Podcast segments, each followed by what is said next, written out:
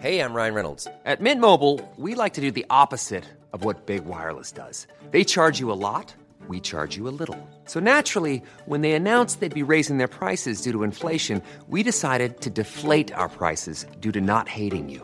That's right. We're cutting the price of Mint Unlimited from $30 a month to just $15 a month. Give it a try at mintmobile.com slash switch. $45 upfront for three months plus taxes and fees. Promo rate for new customers for limited time. Unlimited more than 40 gigabytes per month. Slows. Full terms at mintmobile.com.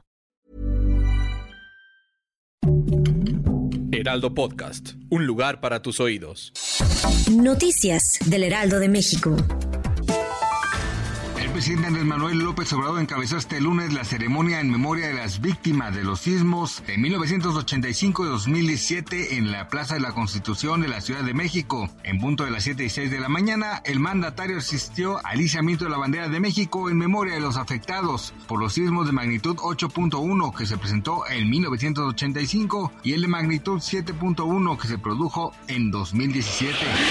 La banda de guerra de la Armada de México ejecutó el toque militar Silencio en memoria de los fallecidos. Inmediatamente después comenzó a entonarse el himno nacional en presencia de personal civil integrante de los cuerpos especiales de rescate. Este lunes 19 de septiembre se llevará a cabo el Simulacro Nacional 2022 alrededor de las 12 horas con 19 minutos, tiempo de la Ciudad de México. Para este evento, Claudia Sheinbaum, la jefa de gobierno de la Ciudad de México, mencionó que sonarán cerca de 14 mil altavoces con el mismo sonido de la alerta sísmica. Por su parte, el sistema de transporte colectivo Metro informó que también sumará al simulacro, pues planean detener todos los trenes al momento en que suenen las alarmas.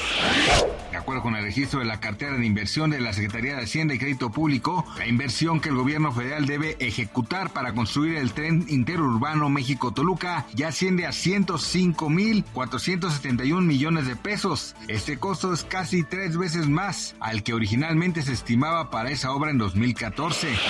El féretro de la reina Isabel II llegó este lunes al castillo de Windsor, donde se celebrará un oficio fúnebre antes de la sepultura prevista a las 19.30 horas en la capilla de San Jorge. El coche fúnebre que transportaba los restos mortales de la soberana desde Londres, donde tuvo lugar el funeral de Estado, entró hacia las 15.45 horas en el recinto del castillo, generando aplausos y lágrimas de una multitud congregada.